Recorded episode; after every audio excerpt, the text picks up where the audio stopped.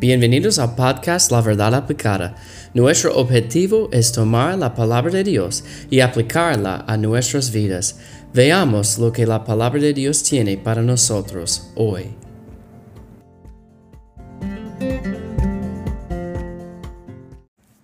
Hola, Dios les bendiga. Ahora vamos a hablar de 1 de Juan capítulo 3. Hemos pasado 25 episodios solamente en dos capítulos. Y hay muchas buenas enseñanzas aquí en Primera de Juan. Es uno de mis libros favoritos. Bueno, yo digo eso de muchos libros de la Biblia, pero realmente, eh, en verdad, es uno de mis libros favoritos.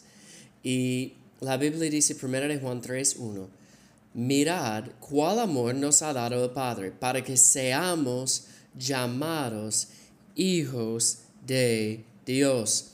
Por esto el mundo no nos conoce porque no lo conoció a Él. Entonces, ¿cómo podemos ser hijos de Dios?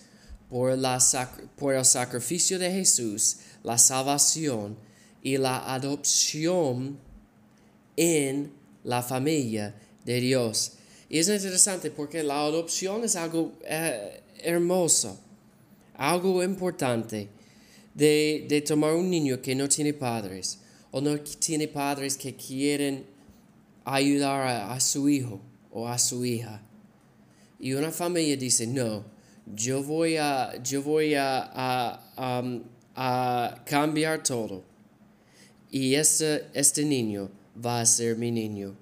Va a tomar mi apellido, va a ser parte de mi familia. Y en, en, la, en el imperio romano, la adopción fue algo serio y oficial.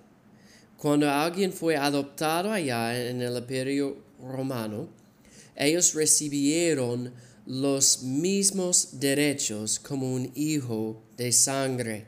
Los mismos derechos, la misma herencia y todo. Entonces, hermanos, cuando yo acepté a Cristo como mi Salvador, yo fui, yo, Dios me puso en su familia por la adopción. La Biblia dice en Gálatas 4, 5 y 6, para que redimiese a los que estaban bajo la ley, a fin de que recibiésemos la adopción de hijos. Y por cuanto sois hijos, Dios envió a vuestros corazones el Espíritu de su Hijo, el cual clama, Abba, Padre, así que ya no eres esclavo, sino hijo, y si hijo también heredero de Dios por medio de Cristo. Hermanos, por el amor de Dios, Él nos llama como creyentes hijos de Dios. Somos parte de la familia de Dios, no somos parte de este mundo más. No somos parte de la familia de Satanás.